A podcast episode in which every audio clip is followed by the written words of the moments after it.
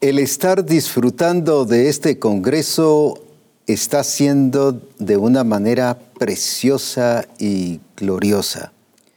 Hemos estado viendo al Señor moverse, hemos estado viendo al Espíritu Santo guiarnos, pero también el ver la emoción de cada uno de ustedes en sus lugares al mandarnos videos, adorando, escuchando las conferencias también y la actitud que han estado teniendo de cómo participan ustedes de una manera preciosa, alabamos y glorificamos a Dios por ello y les bendecimos en el nombre de Cristo Jesús. De los diferentes lugares donde nos miran, desde la Patagonia hasta Alaska y otros lugares también que nos han estado viendo, Brasil, por ejemplo, Nicaragua, y otras, otras, otros lugares más donde han, eh, se han estado añadiendo para ver eh, el Congreso. Exalto y bendigo al Señor por ello y desde aquí les enviamos un saludo a todos. Que el Señor les siga bendiciendo y usando grandemente. Al ver y sentir aquí en vivo la presencia y la gloria del Señor, ustedes también allá lo están experimentando en vivo, porque Dios está aquí y Dios está allá también. Así que eso nos demuestra que Dios no lo limita a nada, sino que Él es un Dios todopoderoso y que se manifiesta como Él quiere y como Él le ha placido para alabanza de su gloria. Así que sigamos disfrutando de este Congreso y el Señor nos seguirá llenando, corrigiendo, formándonos, edificando nuestra vida y que de esa manera podamos exaltar y ser para la gloria de nuestro Señor Jesucristo. Leamos en primera Pedro capítulo 2 y del versículo 9 al, al 10 estaremos leyendo esta parte muy importante que aunque ya la leímos en la mañana, pero hoy nos va a servir como base para lo que el Espíritu Santo nos quiere enseñar en esta oportunidad. Dice así, mas vosotros sois, como dije en la mañana, no dice que fuisteis o seréis, sino está hablando de presente, sois linaje escogido. Mire qué precioso. Uno, linaje escogido. Dos, real sacerdocio. Tres, nación santa. Cuatro, pueblo adquirido por Dios pero esas cuatro cosas, linaje escogido, real sacerdocio, nación santa, pueblo adquirido por Dios, es para algo. Ese para qué está hablando del propósito, de la razón del por qué nos escogió. Somos linaje escogido, somos real sacerdocio, somos nación santa, somos pueblo adquirido por Dios, pero ahí dice para qué, o sea, el propósito por el cual estas cuatro cosas se hacen realidad en nuestra vida para que anunciéis las virtudes de aquel que os llamó de las tinieblas a su luz admirable. Como decíamos, es algo que el Señor ha establecido ya y que ya es su diseño y nos está revelando su propósito y su plan, pero con eh, la intención de que lo hagamos así como Él dice. No como a nosotros nos parece, sino como Él ha establecido que deben ser las cosas, para que anunciáis las virtudes, para que anunciéis las virtudes.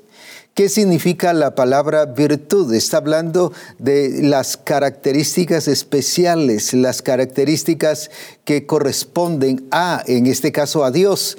Por ejemplo, su justicia, su omnipotencia, su, sabiduría, su gracia, su misericordia. Estar contando, pero no solo contando en el sentido de hablarlo, sino contando como un testimonio vivido, demostrado de esa misericordia, de esa justicia de Dios y de esa grandeza del Señor. Esas son las virtudes de Dios. Ahora, claro, no solo eso, solo estoy exponiendo o mostrando para que podamos comprender a qué se refiere la palabra virtudes. Entonces, nos, eh, nos, ha llamado, nos ha elegido, nos ha escogido como su pueblo, nos ha escogido como nación santa, pero ¿para qué? Para que anunciemos Hoy se, nos decía en una de las conferencias que anunciar es predicar, es enseñar, es demostrar, es modelar, es expresar lo que el Señor es en nuestras vidas. No es solo llevar un mensaje, sino ser el mensaje. Y ahí está el punto de lo que el Señor quiere hoy hablarnos en relación a su propósito.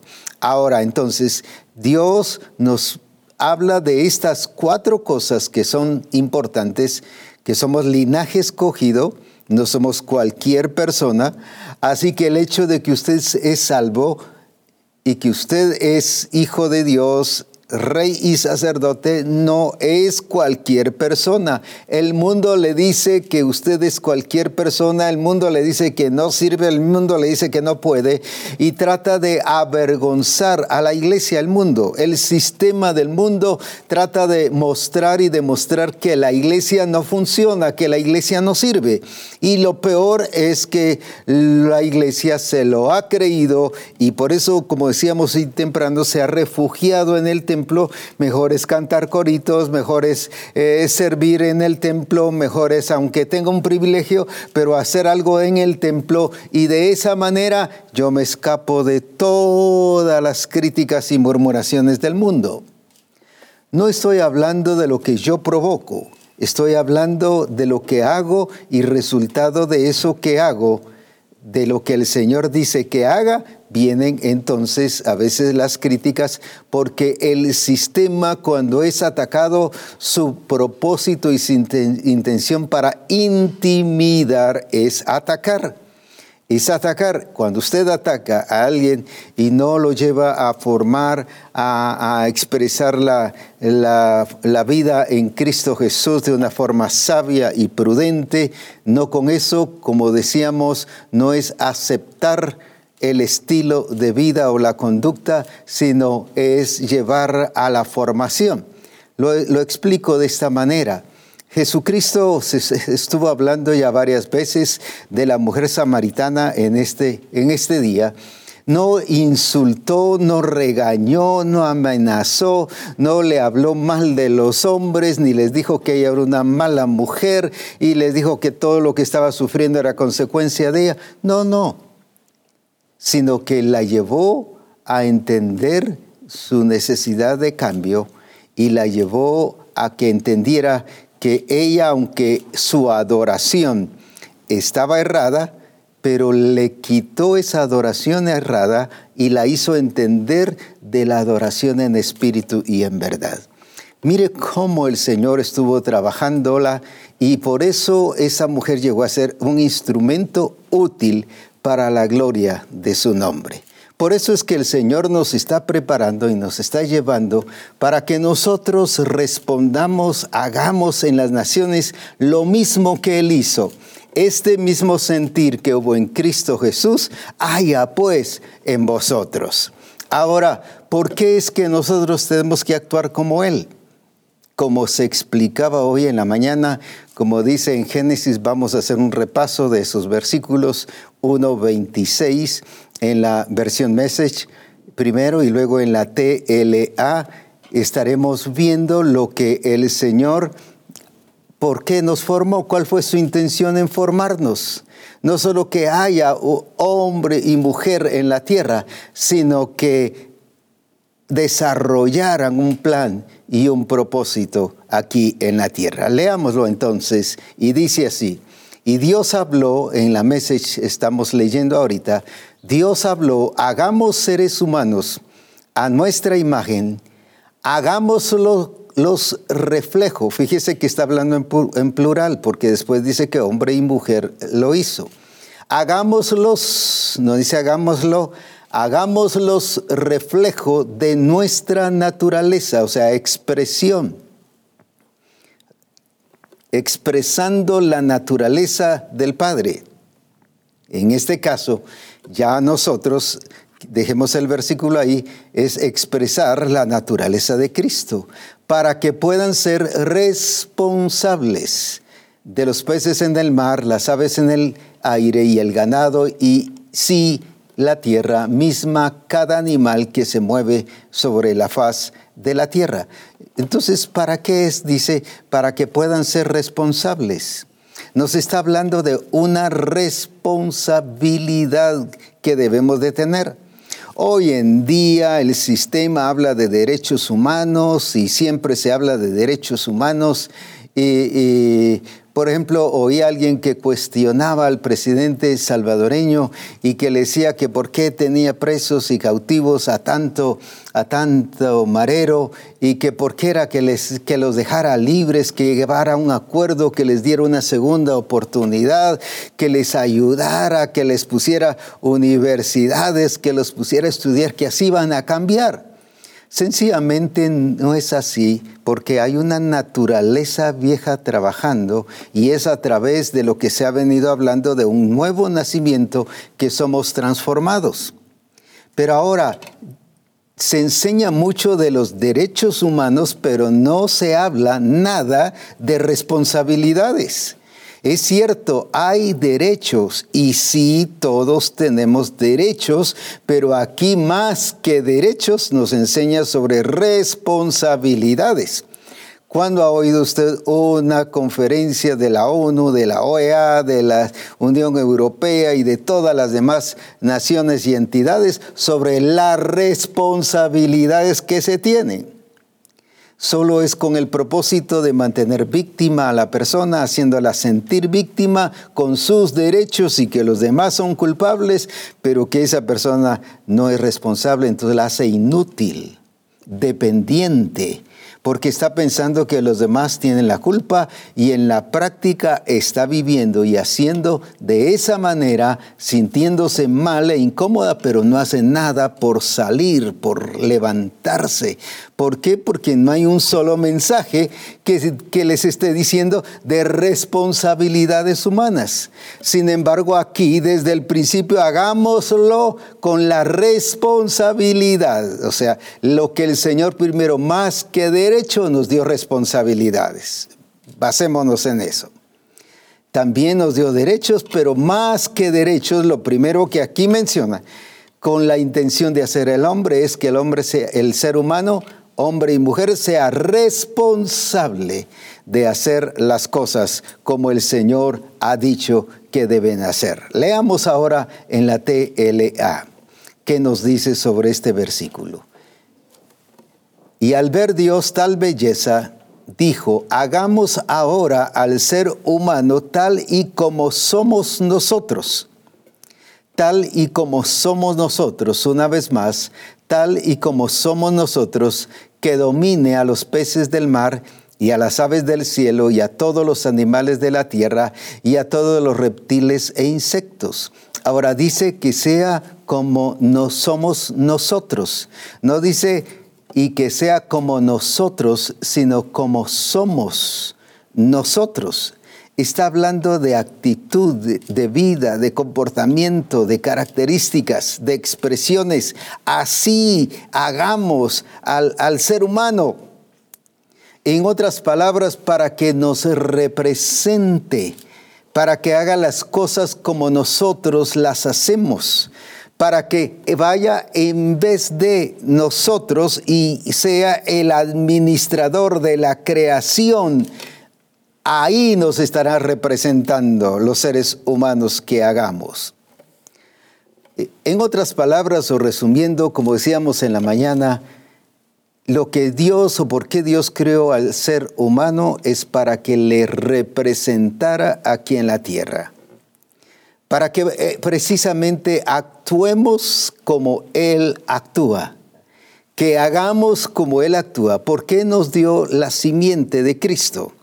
¿Por qué nos ha sido dada su vida, su simiente, su esencia, para que nosotros podamos tener la nueva naturaleza?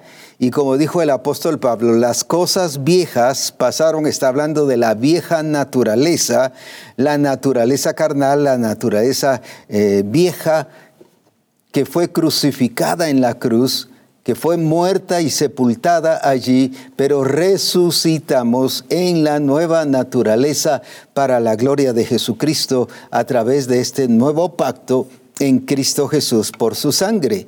Entonces lo que Él ahora quiere es que nosotros revelemos y mostremos lo que Él es, porque no lo podemos hacer revelando a un Cristo glorioso y poderoso con sus actitudes, sus características, su carácter, reflejar lo que Él es, no lo podemos hacer con una naturaleza vieja, porque la naturaleza vieja lo único que va a revelar es tinieblas.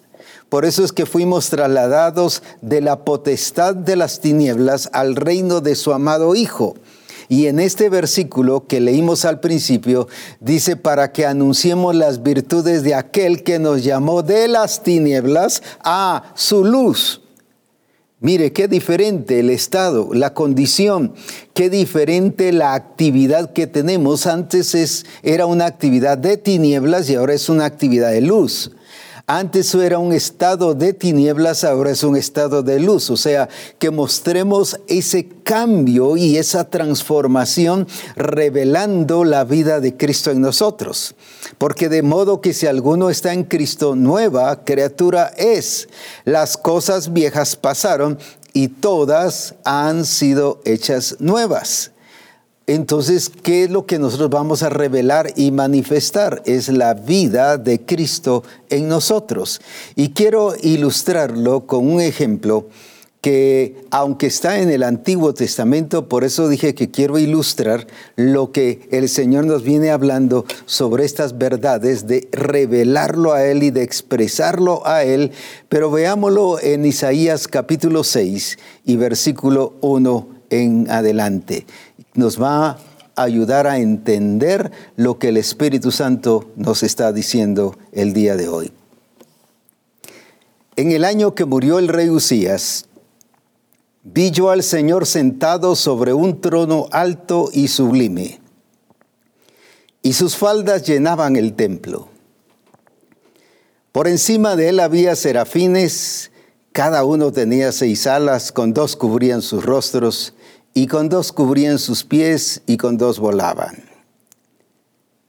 Y el uno al otro daba voces diciendo, Santo, Santo, Santo, Jehová de los ejércitos, toda la tierra está llena de su gloria. Solo quiero hacer una, una corrección aquí. Muchos dicen que Dios es tres veces santo. Aquí no dice eso.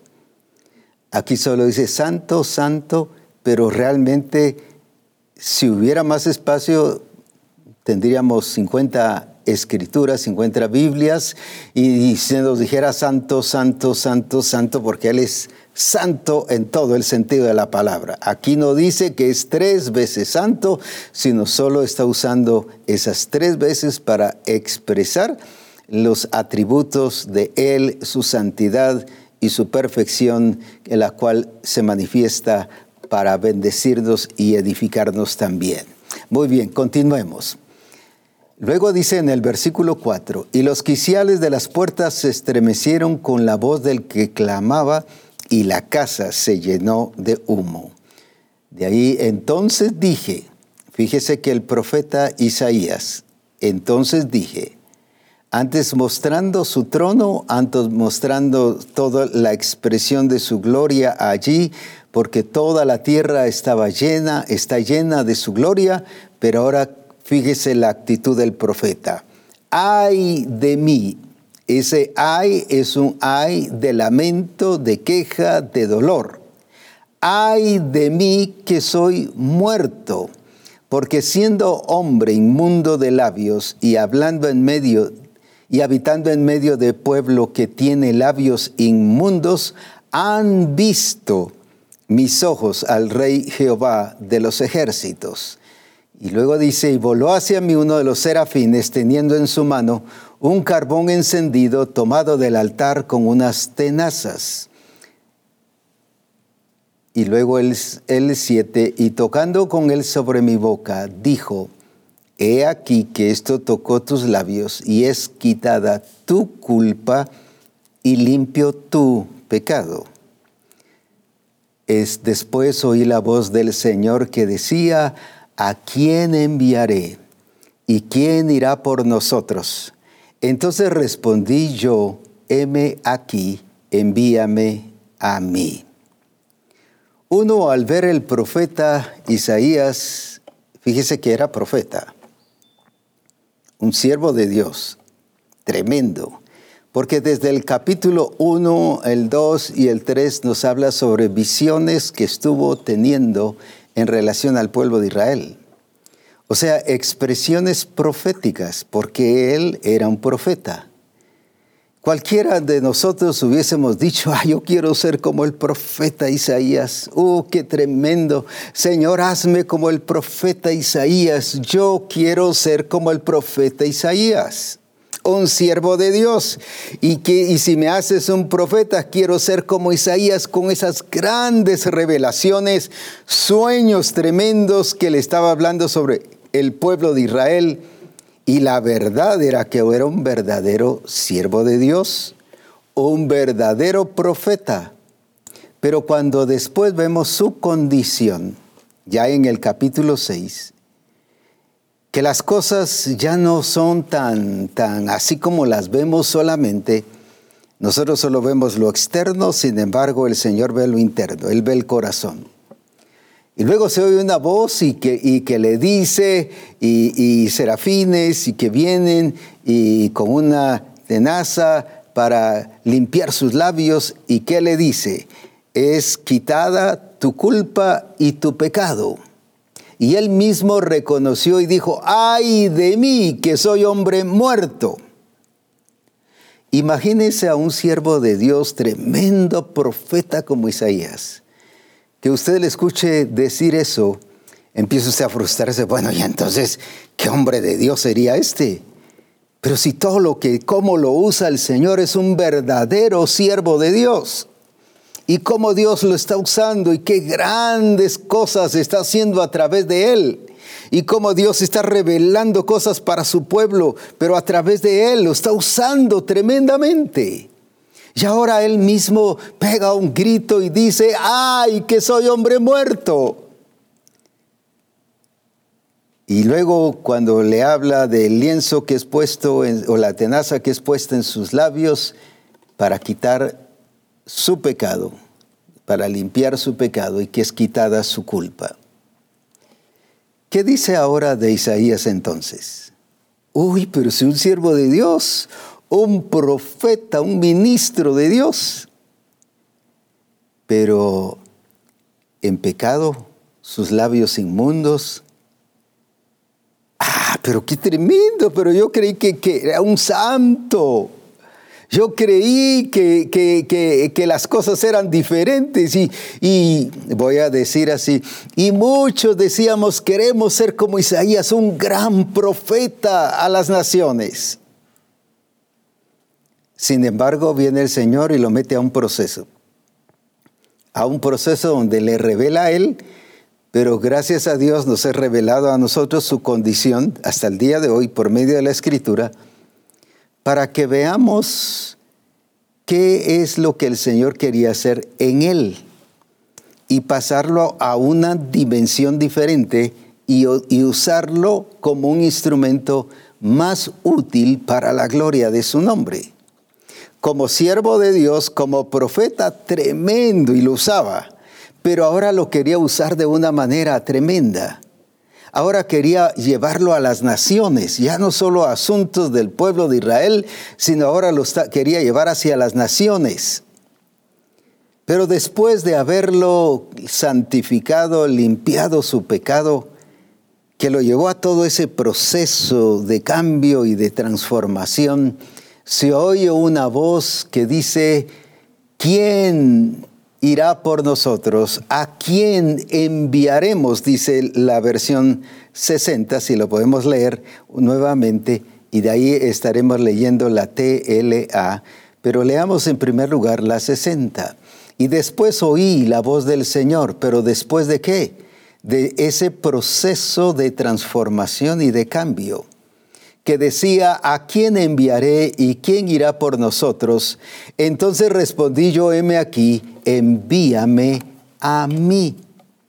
Ahora, ¿hasta cuándo escuchó Isaías esta voz. No es este el llamamiento como profeta. Eso, por eso funcionó como profeta. Estoy hablando desde el capítulo 1, 2, 3 y todo lo demás hasta el 6. Nos relata de su función y, eh, y expresión como profeta antes de esta experiencia. Y era profeta, siervo de Dios, no se estaba haciendo profeta. Ahora, aunque era siervo de Dios, pero había algo que hacía falta. Cuando dice aquí, y en entonces oí una voz, ¿qué cosa? ¿A quién enviaremos? ¿Quién irá por nosotros? Y él respondió, heme aquí, yo iré. Pero leámoslo en la TLA. Entonces oí la voz de Dios que decía, ¿a quién voy a enviar? ¿Y quién será mi mensajero? Escuche otra vez eso. ¿Quién será mi mensajero? Una tercera vez. ¿Quién será mi mensajero? Yo respondí, o sea, Isaías, envíame a mí, yo seré. Otra vez, envíame a mí, yo seré tu mensajero. Dejémoslo un poquitito ahí para hacer una reflexión en esa parte. Entonces, ¿qué era Isaías? Si dice quién será, es algo que no es. Y yo seré, está diciendo algo que no es. Pero si era siervo de Dios. Ahora, entonces volvamos a leerlo. ¿Quién será mi mensajero? Y yo respondí, envíame a mí yo seré tu mensajero. Entonces, veamos ahora, ya entendiéndolo bien, ¿era entonces siervo de Dios? Sí, era siervo de Dios y verdadero siervo de Dios, pero no era su mensajero.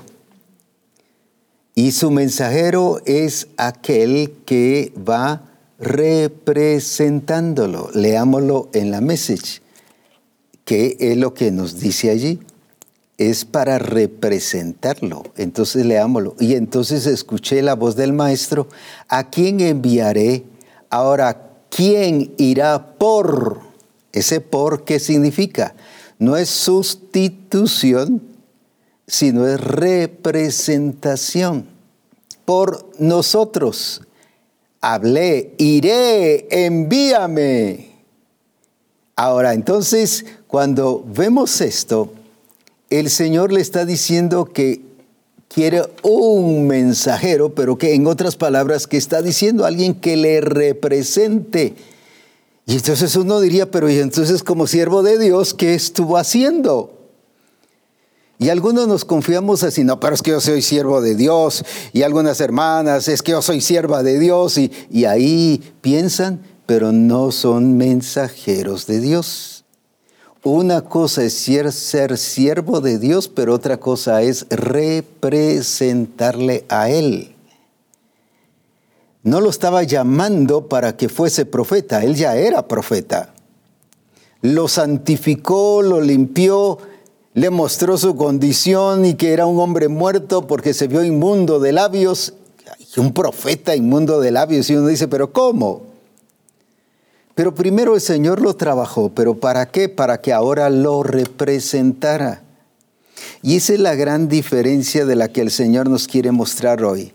Y quiere producir un cambio en nuestra vida y que nosotros hagamos como el Señor requiere y como es la voluntad del Señor y el plan del Señor para nuestras vidas. Ahora, ¿qué es lo que realmente el Señor quiere de nosotros? Estamos como Isaías, somos siervos de Dios y yo soy sierva de Dios y yo soy siervo de Dios, yo soy sierva de Dios y somos felices expresando eso. La pregunta es, ¿eres mensajero de Dios? Porque aquí le está diciendo algo que no era. ¿Quién será nuestro mensajero? No era mensajero. Y luego él dice, yo iré y seré tu mensajero. No le dijo, yo seré tu profeta, porque ya lo era. Yo seré tu siervo, yo seré el siervo de Dios, porque ya lo era. Pero no estaba alcanzando la condición o la expresión a lo que el Señor quería que él fuese. Y por eso fue lo que le lo trabajó y lo metió en el proceso. ¿Pero para qué? Para que Él le representara ya no solo fuera a servir a Dios y fuera un portador de las revelaciones y que el Señor dice y cuánta gente que el Señor dice y el Señor me dijo y el Señor me mostró, pero su condición y su estilo de vida deja mucho que decir. Ahora entonces no le está representando, sino solo le está sirviendo. Pero lo que el Señor quiere no es solo que le sirvamos, sino que le representemos. ¿Y qué significa que le representemos? No solo que el Señor dice, no solo que el Señor me mostró una visión, no solo que el Señor me, me dijo algo para usted o el Señor quiere algo para la misión, sino con nuestra vida le reflejemos a Él. Recuerde que una de las cosas en una de las versiones dice, hagamos a los seres humanos para que sean el reflejo de nosotros. Ahora, entonces lo que el Señor quiere de cada uno de nosotros es que seamos el reflejo, la representación de Él, que podamos expresarle a Él tal y como Él es. Cuando usted solo dice, el Señor me dijo, el Señor me mostró una visión, el Señor me mostró algo para usted o el Señor me mostró algo para las naciones o para, o para eh, eh, la misión, pero está bien, solo está diciendo algo, pero no está demostrando algo. Y por eso encontramos a un sinfín de siervos de Dios, no solo de profetas, sino de ministros, que funcionan solo como siervos de Dios, pero no como representantes. Ahora recuerde que cuando estamos hablando de reyes y sacerdotes, estuvimos hablando hoy temprano y en esto, esta parte de la mañana y de la tarde, se nos hablaba que estamos representándole a Él. Somos los representantes de Él aquí en la tierra. Es lo que Él está haciendo su trabajo a través de nosotros. Él en nosotros haciendo su obra. Y eso fue lo que dijo Cristo. El quien hace las obras en mí es el que está en mí. En Juan 14.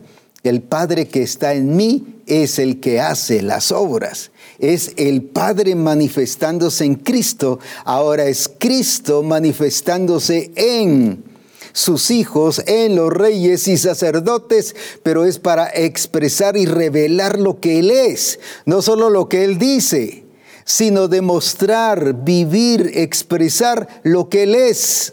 Porque los reyes y los sacerdotes cuando van y lo representan no es solo para decir lo que el rey está diciendo, ese es un heraldo.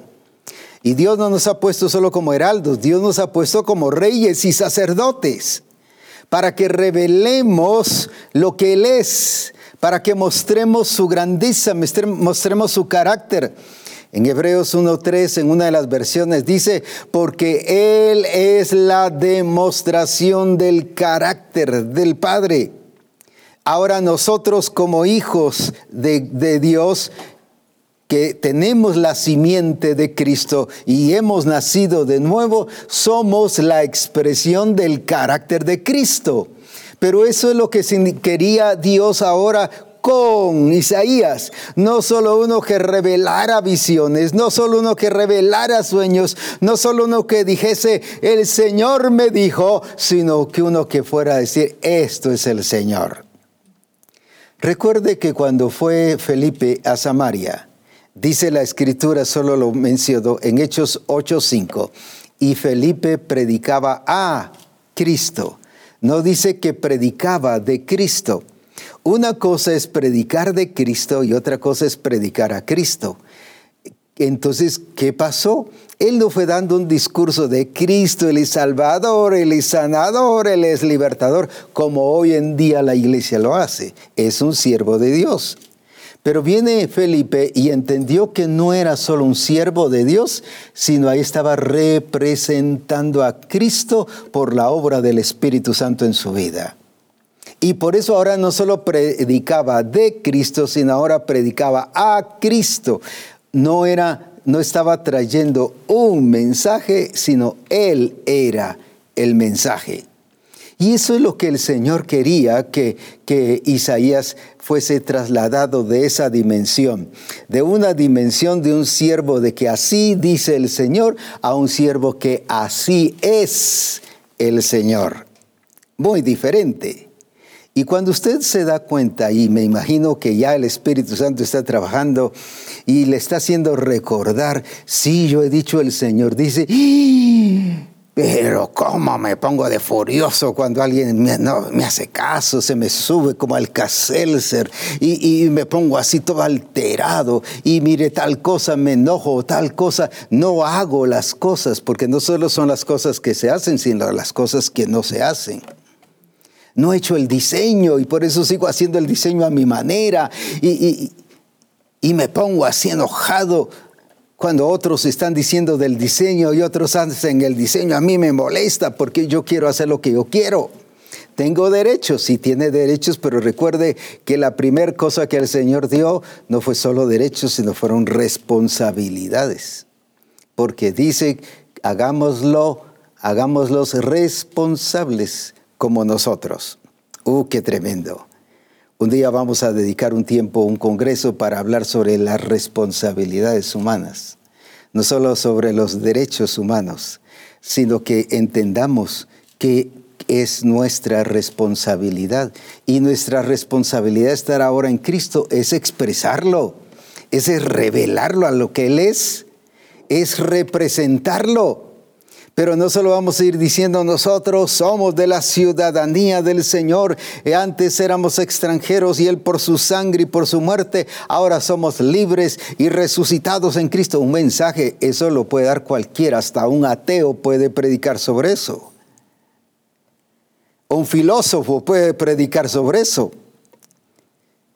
Y cualquier otra persona muy docta puede predicar sobre eso. Alguien que no crea ni en Cristo puede predicar sobre eso. Incluso alguien dijo que era un teólogo y un teólogo famoso, y sí lo era, y, lo que daba en un instituto bíblico era cristología. Lo que enseñaba era Cristo, su vida, su naturaleza y todo lo demás. Y al final de todo el curso lo que resulta diciendo es, les quiero decir que aunque yo he hablado de cristología, yo no creo en Cristo porque soy ateo. Cualquiera lo puede predicar. Ahora, pero no demostrar, porque solo los nacidos de nuevo pueden revelar lo que tienen. Lo que tengo, te doy. Por eso es que, como decíamos hoy, muchos lo que le hacen es poner una fachada de evangelio a lo que están haciendo para engañar y persuadir a la gente. Pero el verdadero Hijo de Dios, Rey y sacerdote no necesita estar poniendo fachadas ni camuflajear ninguna cosa, sino revelar lo que Él es. Y para eso preparó y capacitó a, Isaías y lo metió en ese proceso de perfeccionamiento y de santificación para que le pudiese revelar tal como Él es. Y después, qué tremendo usó el Señor a Isaías, ya no como su siervo o siervo de Dios, ya no como profeta, sino ahora como un mensajero de Dios. Y él le dijo, yo seré tu mensajero. Él lo entendió, que no lo era, que no podía representarlo, que no podía revelarlo. ¿Y cuántos de nosotros pudiésemos decir hoy eso? Le hemos servido 5, 10, 20, 30 años pero todavía no hemos cumplido, no somos los mensajeros de Dios los que le revelemos a las naciones lo que Él es. Dios nos llama a que el rey y el sacerdote es la expresión de lo que es Cristo. Por eso es rey y sacerdote, no solo en una función de rey o de sacerdote, sino es para que le representemos y revelemos a las naciones y a la iglesia cómo se gobierna, cómo se reina, pero también cómo se sirve a Dios como sacerdote. Y no estoy hablando de ministerios.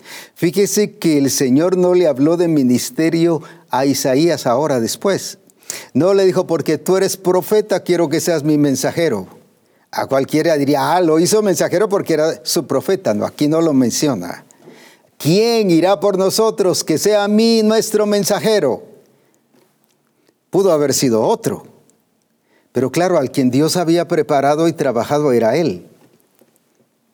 No por ser profeta, no por ser siervo de Dios, sino porque el Señor lo estaba llevando a una dimensión de expresión diferente, que le revelara a él en las naciones. Ahora, eso es lo que el Señor quiere que tú y yo entendamos, que esa es la función y la expresión que nosotros debemos de tener. Somos llamados a revelarle a Él. No solo a decir el Señor dice, ah, qué tremendo, y la gente se engaña. Y sí, sí, es que el Señor dijo a través del hermano, del profeta, del pastor o del apóstol. Y el Señor dijo, y muchos utilizan el Señor dijo solo para manipular solo para dominar y solo para hacer que hagan las cosas que Él quiere o que ella quiere que se hagan. Recuerdo que una vez estuvimos enseñando en una de las iglesias, eso fue en el extranjero, y estábamos enseñando sobre el ministerio profético y de cómo los dones, dice la escritura, que están sujetos a los profetas los dones, en este caso el de la profecía y que estaba sujeto a los profetas, y de cómo los dones funcionaban en orden. Y hablábamos de la iglesia de Corinto, del desorden que hay. Y se para una esposa de pastor y dice, mire, ¿y entonces qué hago yo? ¿Cómo así? Y eso fue delante de todos los demás. ¿Y entonces qué hago yo? ¿Por qué? Porque yo le digo a mi esposo, que es el pastor, que el Señor dice, para que haga lo que yo creo que es mejor hacer. Y él, mi esposo lo hace y le dice a la iglesia es que el Señor le dijo a mi esposa. ¿Cuántas veces se trabaja de esta manera? Manipulando la palabra profética, haciendo ver como que Dios dijo, pero su vida y su conducta mentirosa. Y me dieron ganas de decirle así en público, mentirosa. Y, Pero sí después hablé con ella y se lo dije personalmente. Por lo menos me quedó la satisfacción de lo que hice personalmente. Porque era mentirosa, pero sierva de Dios. ¿Y cuántas veces nos pasa si siervos de Dios mentirosos? siervos de Dios arrogantes, siervos de Dios rebeldes, siervos de Dios con resistencia. Estoy hablando al siervo de Dios, estoy hablando de siervos y siervas de Dios no expresando, no revelando a Cristo. Discipuladores igual así, contención. Sí, escuchan allá eh, cuando el pastor les hable, les dice, este es el diseño, pero ya en la práctica, en el terreno de la práctica, las cosas se hacen diferentes. Por eso es que el Señor hoy nos está hablando que el ser rey y sacerdotes es ser la expresión de su gloria, es ser como Él. Y lo quiero que veamos lo como Pablo relata en el libro de Gálatas, capítulo 5, y nos habla de las dos cosas, de las obras de la carne y del fruto del Espíritu. Leamos entonces en Gálatas, y dice así, pero si sois guiados por el Espíritu, fíjese que lo está condicionando, porque ya ellos habían caído bajo el régimen de la ley de esclavitud. Pero si sois guiados por el Espíritu, no estáis bajo la ley. Pero luego les dice qué cosa. Y manifiestas son las obras de la carne, que son adulterio, fornicación, inmundicia, lascivia, idolatría, hechicerías, enemistades, pleitos, celos, iras, contiendas, disensiones, herejías, envidias, homicidios, borracheras, orgías y cosas semejantes a estas. O sea, eso quiere decir que hay mucho más acerca de las cuales os amonesto. En otras palabras, les llamo la atención. Porque como ya os lo he dicho antes, que los que practican, escuche esto, que los que practican tales cosas no heredarán el reino de Dios. Y se lo está diciendo a una iglesia. Quiere decir que dentro de la iglesia, si podemos volver a leer del, del principio que leímos ahorita, repitamos los versículos anteriores, cuando habla de la guía del Espíritu, pero si sois guiados por el Espíritu, no estáis bajo la ley Ahora, quiere decir que a partir de allí, los hermanos de Galacia, varios hermanos estaban expresando esto, incluyendo ministerios. Y manifiestas son las obras de la carne que son, o sea, habían adúlteros, fornicarios, inmundos, con lascivia, idólatras, hechiceros, enemistades, pleitos, celos, iras. No está hablando del mundo, está hablando de la iglesia. Iras, contiendas, disensiones, herejías, envidias, homicidios, borracheras, orgías y cosas semejantes a estas. Y la conclusión es, no heredarán los que practican tales cosas, no heredarán el reino de Dios. No lo dice Misión Cristiana del Calvario, claro, lo decimos porque lo dice la Escritura. No heredarán el reino de Dios. Volvamos a repetir otra vez los versículos y especialmente del 19 en adelante.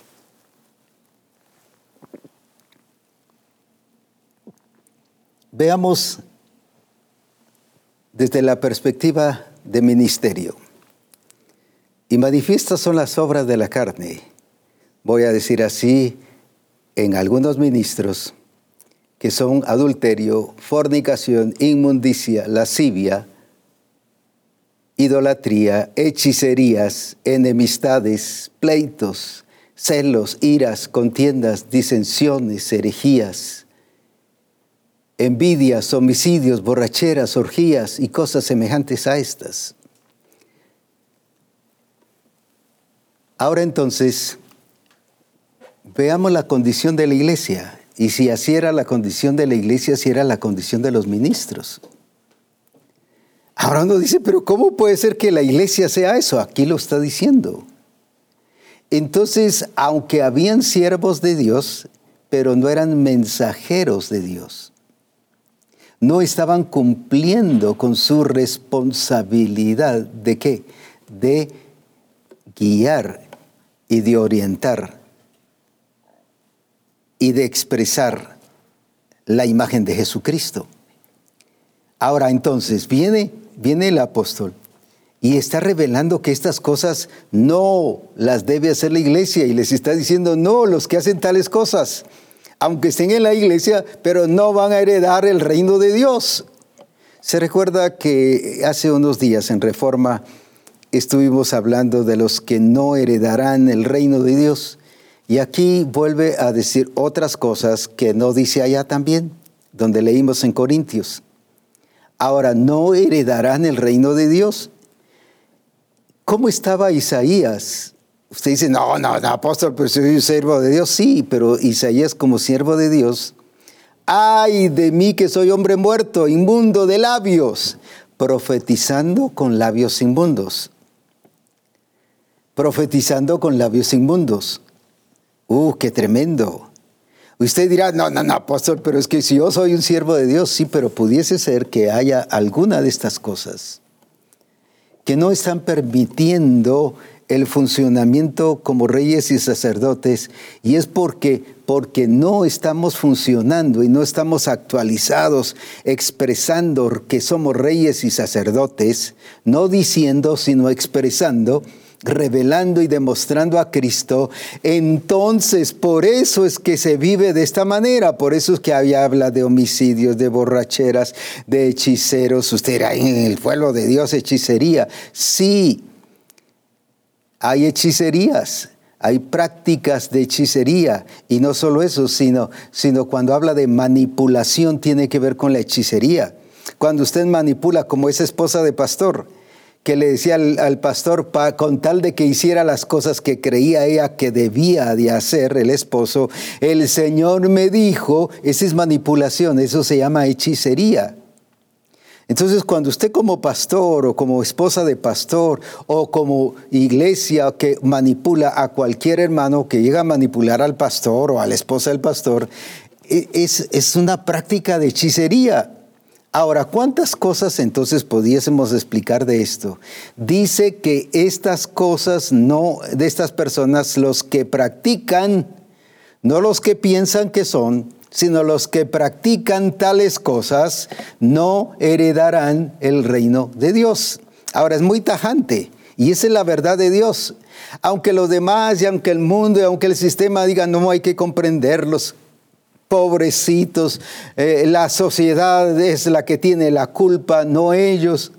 Es el ambiente donde fueron formados, no importa. Aquí dice que es por la vieja naturaleza, lo que aquí está expresando que se llama obras de la carne y no dice que es la cultura, no dice que es la familia, no dice que es, que es eh, el ambiente donde se creó, aquí lo está expresando como obras de la carne pero también está diciendo que el que practica tales cosas no heredará el reino de Dios. Ahora entonces, siervo de Dios, como Isaías, pero inmundo de labios. Entonces no era mensajero y por eso el Señor lo trabajó. ¿Y cuántas veces el Señor nos viene trabajando en un proceso de transformación? Para llevarnos a una dimensión de una expresión clara de su gloria y de su poder. Y por eso el Señor quiere de misión cristiana del Calvario, una misión limpia, santificada, perdonada sus pecados, que sus pecados sean perdonados, pero que este, se esté viviendo en una transformación. Ahora mire cómo asocia el apóstol Pablo la vida en Cristo y aquí está el otro punto, lo que sigue de Gálatas capítulo 5 del pasaje que leímos. Ya vimos que esto es obra de la carne y los que practican tales cosas no heredarán el reino de Dios. Pero ahora veamos a partir del siguiente versículo que nos está diciendo. Veamos ahora cómo asocia el apóstol Pablo esta verdad qué es lo que realmente más el fruto del Espíritu, más el fruto del Espíritu es amor, gozo, paz, paciencia, benignidad, bondad, fe. ¿Qué más? Luego nos sigue diciendo, mansedumbre, templanza, contra tales cosas no hay ley. Y luego sigue el 24, pero los que son de Cristo, han crucificado la carne con sus pasiones y deseos. Vuelvo a leer esa parte, pero los que son de Cristo, otra vez, pero los que son de Cristo, ahora, ¿cómo asocia entonces el apóstol Pablo la vida en Cristo Jesús? Han crucificado la carne con sus pasiones y deseos. Y luego sigue diciendo, si vivimos por el Espíritu, andemos también por el Espíritu. ¿Cómo entonces nos revela el apóstol y cómo asocia la vida en Cristo? No con las obras de la carne, sino con el fruto del Espíritu. No es con obras, sino es con fruto. El fruto del Espíritu. ¿Por qué? Porque nos está mostrando nueve, nueve facetas de este fruto del Espíritu, que es el carácter de Cristo. Y por eso dice que han crucificado la carne y que contra tales cosas no hay ley. Pero veamos otra vez cuáles son. Entonces, ¿cuál es la vida en Cristo? ¿Cómo le voy a representar? ¿Qué es lo que la gente necesita ver en mí?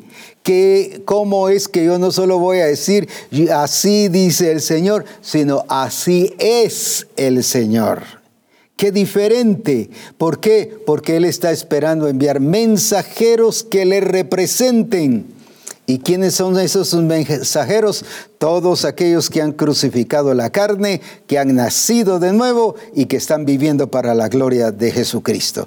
Veamos entonces cuál es esto, cuál es la expresión de Cristo. Dice, más el fruto del Espíritu que es, es amor, es gozo, es paz, es paciencia, es benignidad, es bondad, es fe, oh mansedumbre, templanza. Contra tales cosas no hay ley. ¿Qué pasaba con esta iglesia? Estaban representando el sistema y las tinieblas. Por eso era que vivían bajo las obras de la carne y no habían crucificado la, la naturaleza vieja ni el hombre viejo, ni la carne, sino seguían con las obras de la carne.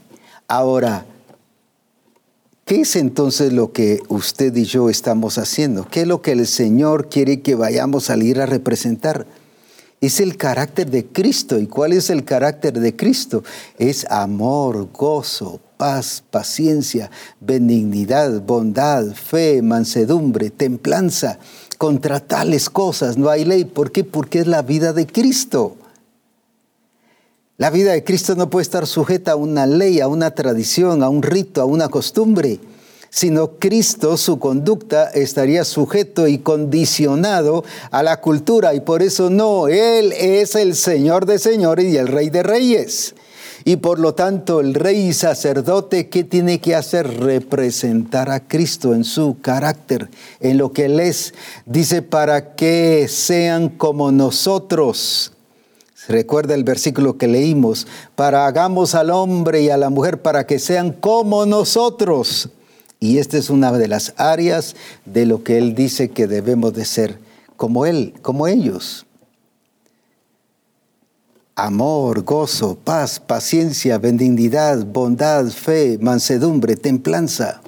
Esa es la revelación del carácter de Cristo. Mientras que haya enemistades, homicidios, borracheras, fornicación, adulterios, hechicería, pleitos, celos, iras, contiendas. ¿Y cuánta gente eh, vive bajo pleito y vive bajo iras y contiendas? Porque está expresando las tinieblas, pero no está expresando a luz. Y recuerde que hemos sido llamados a que anunciar las virtudes de aquel que nos llamó de las tinieblas a su luz admirable. Entonces, ¿qué es lo que vamos a ir a revelar, a representar? La luz. Él dijo, yo soy la luz del mundo. Y ahora viene y dice, y vosotros sois la luz del mundo.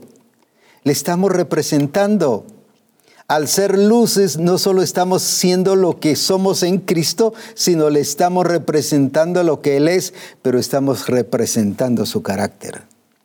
Y eso fue lo que hizo Felipe, fue a predicar a Cristo, no de Cristo. Como dije, predicar de Cristo lo puede hacer hasta un ateo, un religioso, lo puede hacer cualquier persona del mundo. No necesita ser cristiana para predicar de Cristo. Pero revelar a Cristo solo lo pueden hacer los nacidos de nuevo. Pero los que son reyes y sacerdotes, esa es la función que han sido llamados a hacer y a realizar para la gloria de su nombre. Entonces, volviendo a Isaías, un siervo de Dios tremenda, con expresiones proféticas tremenda y con un ministerio, como dije, que muchos quisieran tener. Sin embargo, no era la expresión del Padre. No les representaba porque no era su mensajero. ¿Y cuánta situación está así parecida en la iglesia? Yo soy siervo de Dios, mira, a mí el Señor me llamó para servirle, yo soy siervo de Dios. Lo glorioso es que a mí no me llamó solo para servirle, sino para ser su mensajero, para representarle. Pero a toda misión cristiana del Calvario el Señor la ha llamado para ser su mensajero. Ahora, eso es lo que Dios quiere. Entonces, ¿qué vamos a revelar? ¿Qué vamos a mostrar? No las obras de la carne, porque lo que estamos ahí exaltando y dándole honor y glorificándole es a las obras de la carne. Pero sí, el fruto del Espíritu es lo que relaciona con Cristo. Y es lo que demuestra que alguien ha crucificado la carne y que ya no vive bajo la ley, sino ahora vive bajo la guía del Espíritu si vivimos en el Espíritu, andemos también en el Espíritu. Eso es lo glorioso que el Señor está haciendo. Entonces, ¿qué es ser rey? ¿Qué es ser sacerdote?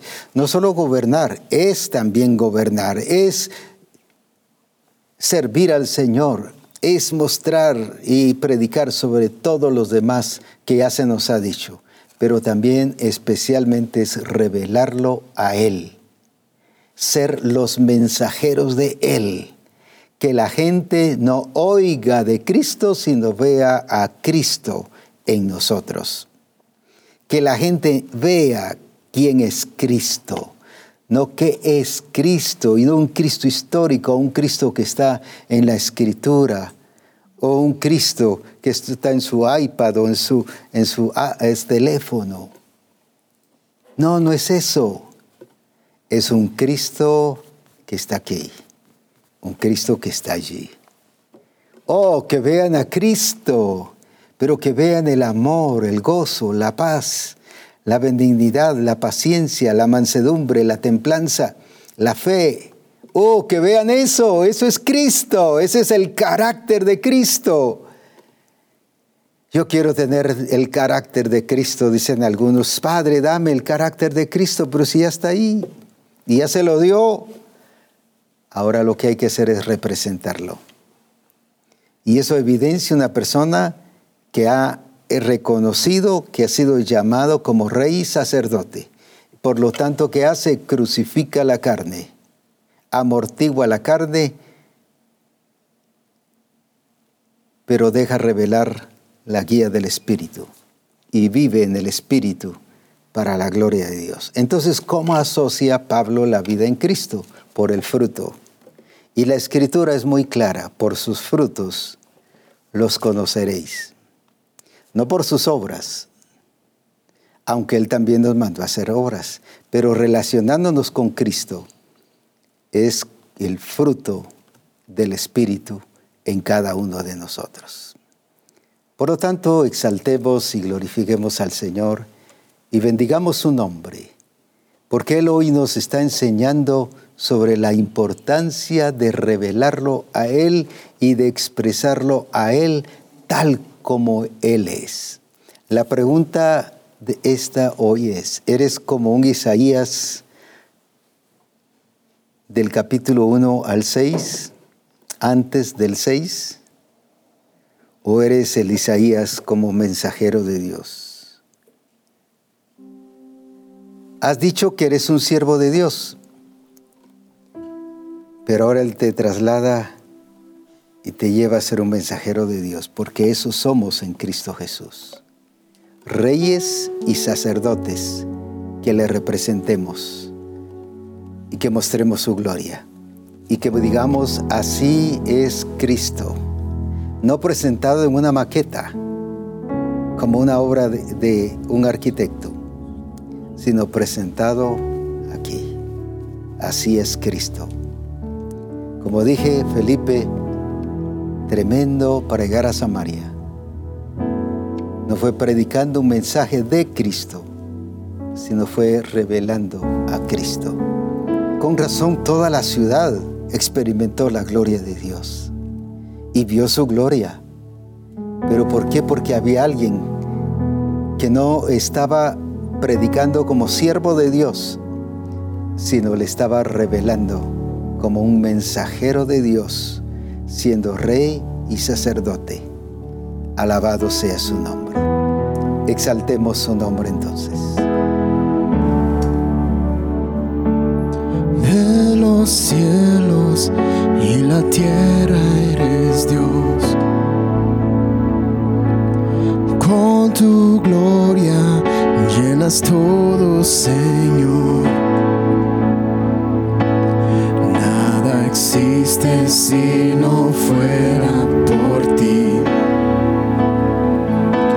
Si tú eres el principio y el fin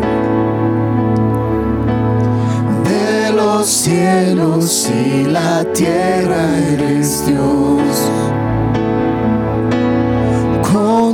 gloria llenas todo, Señor nada existe si no fuera por ti.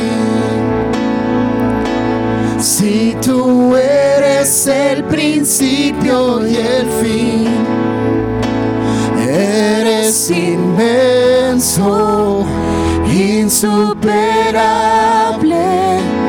quien llena todo,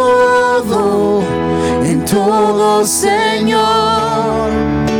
En ti se origina el universo entero.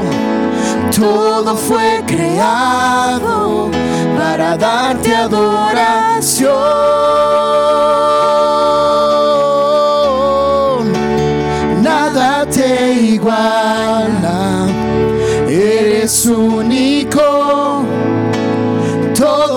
Sujeta a tu autoridad. Tú dominas todo, majestuoso Rey tu fuerza inquebrantable. Tuyo es el poder, tuyo es el poder. Cielos, de los cielos y la tierra eres Dios. Con tu gloria, con tu gloria llenas todo, Señor. Nada existe Nada existe si no fuera por ti.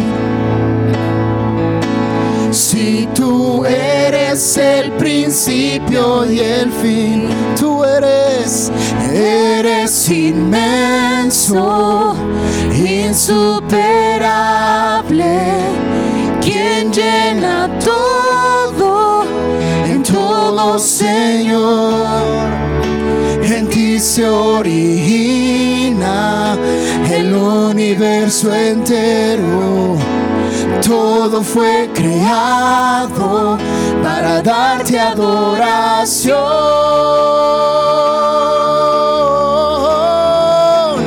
Nada te iguala, eres único. Todo se sujeta a tu autoridad. Dominas todo, majestuoso Rey. Tu fuerza inquebrantable, tuyo es el poder, nada, nada te iguala. Eres único, todo se sujeta a tu autoridad. Dominas todo, majestuoso Rey. Tu fuerza inquebrantable, tuyo es el poder.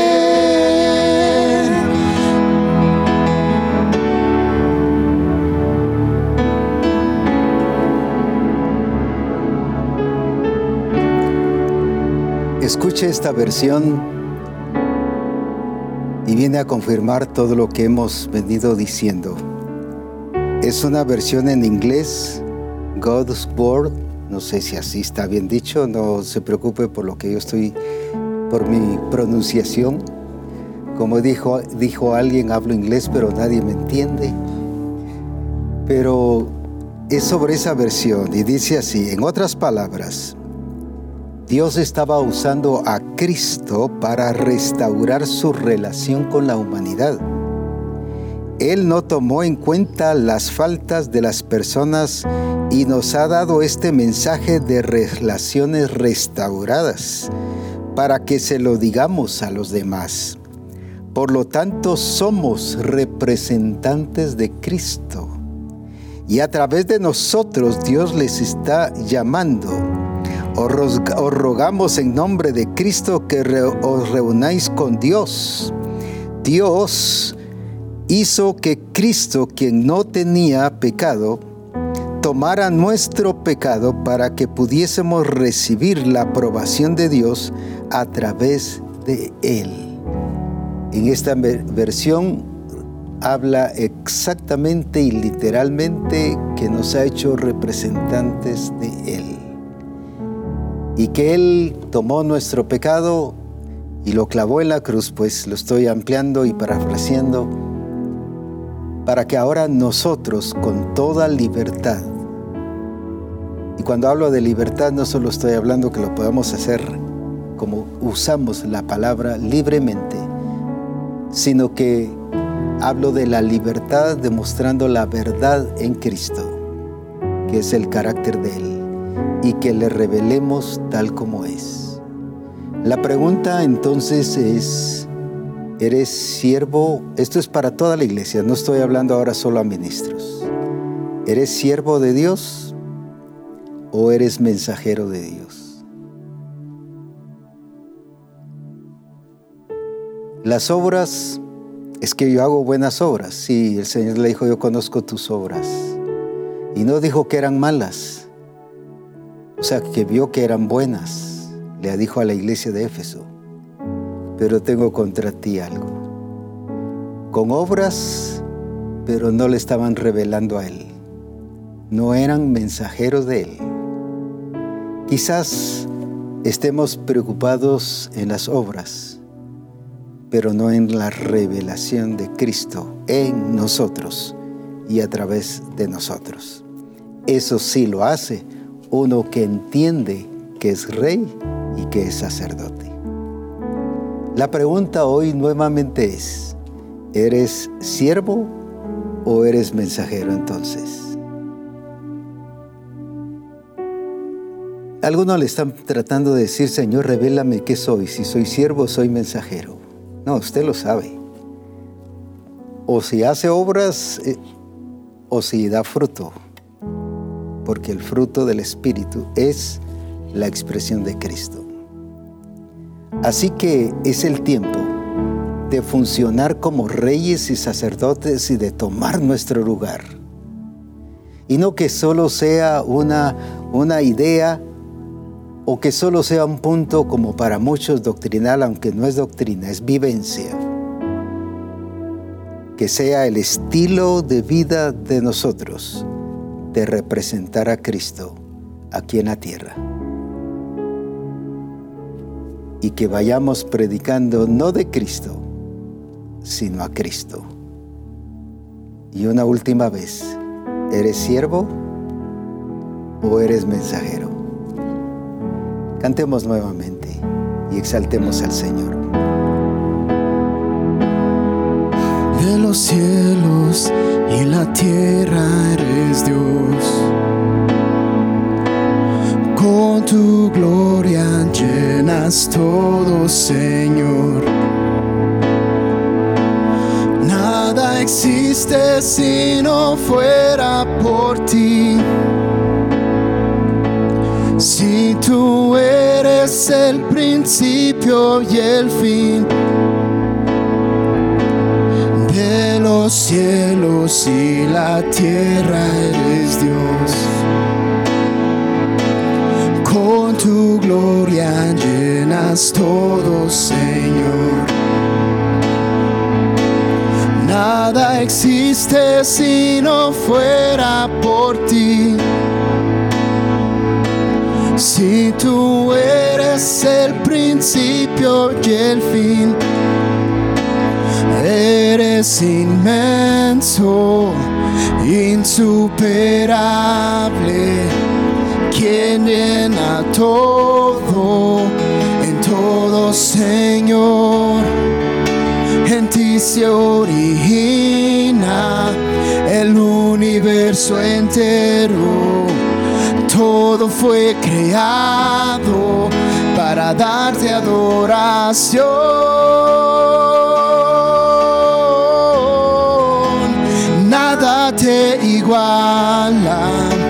Eres único, todo se sujeta a tu autoridad.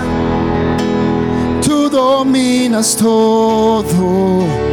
Majestuoso Rey, tu fuerza inquebrantable, tuyo es el poder, tú gobiernas, tú gobiernas todos los tiempos, desde el principio conoces el fin, con tu firmeza y permanencia. Tú riges todo lo que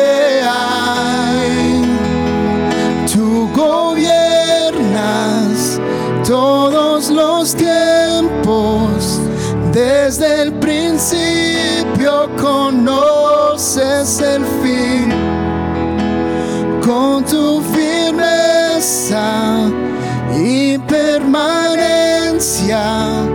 Tú riges todo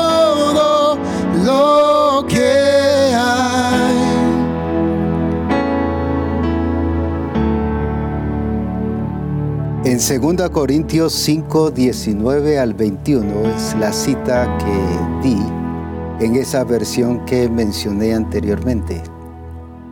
Así que leámoslo, alguien nos lo pasó y precisamente dice lo que hemos estado enseñando el día de hoy. Así que eh, ya lo pasamos para allí a ver si ya nos es posible que se pase, si no, sigamos dando gloria a Dios y bendiciendo su nombre. Pero sí es 2 Corintios 5, 19 al 21 si no, usted lo puede buscar en esa versión. Eh, es en una versión en inglés, pero ya traducida y por eso eh, esperamos que podamos pasárselos para que ustedes lo puedan leer o si no, ustedes lo podrán encontrar ya en sus casas de una manera libre y personal. Así que exaltemos al Señor una vez más y demos gloria por lo que Él nos ha hecho representantes para Él y de Él exaltado sea su nombre. Nada te iguala, eres único, todo se sujeta a tu autoridad, tú dominas todo. Majestuoso Rey, tu fuerza inquebrantable, tuyo es el poder, nada te iguala, eres único, todo se sujeta a tu autoridad, tú dominas todo. Majestuoso Rey, tu fuerza inquebrantable, tuyo es el poder.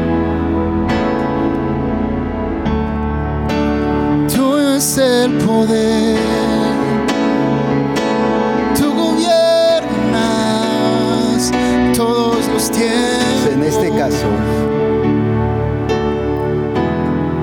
Isaías reconoció su condición.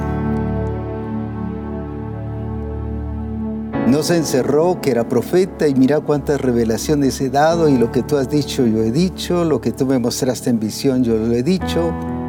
Yo he sido fiel en transmitir el mensaje. Como algunos están pensando, si yo he sido fiel, yo he dicho lo que el Señor ha dicho. Pero Él reconoció su condición. Dos, se dejó santificar. Es quitada tu culpa y limpio tu pecado. No, no, dijo, yo no necesito eso si yo estoy bien. No, no, no. Yo soy un siervo de Dios. No me toques porque soy siervo de Dios. Se dejó santificar. Y la tercera tuvo disposición para someterse al plan de Dios y al la dimensión a lo que Él le estaba llevando. Eso es lo que Dios quiere que tú y yo hagamos. Que no evadamos nuestra responsabilidad, sino que nos sometamos a Él para que después seamos usados como instrumentos útiles. Yo puedo tener una guitarra en casa por años, 5, 10, 20 años, y esos 5, 10, 20 años no deja de ser instrumento. Lo único es que no será útil porque nadie la usaría. pero cuando alguien o yo la use, sí es un instrumento útil.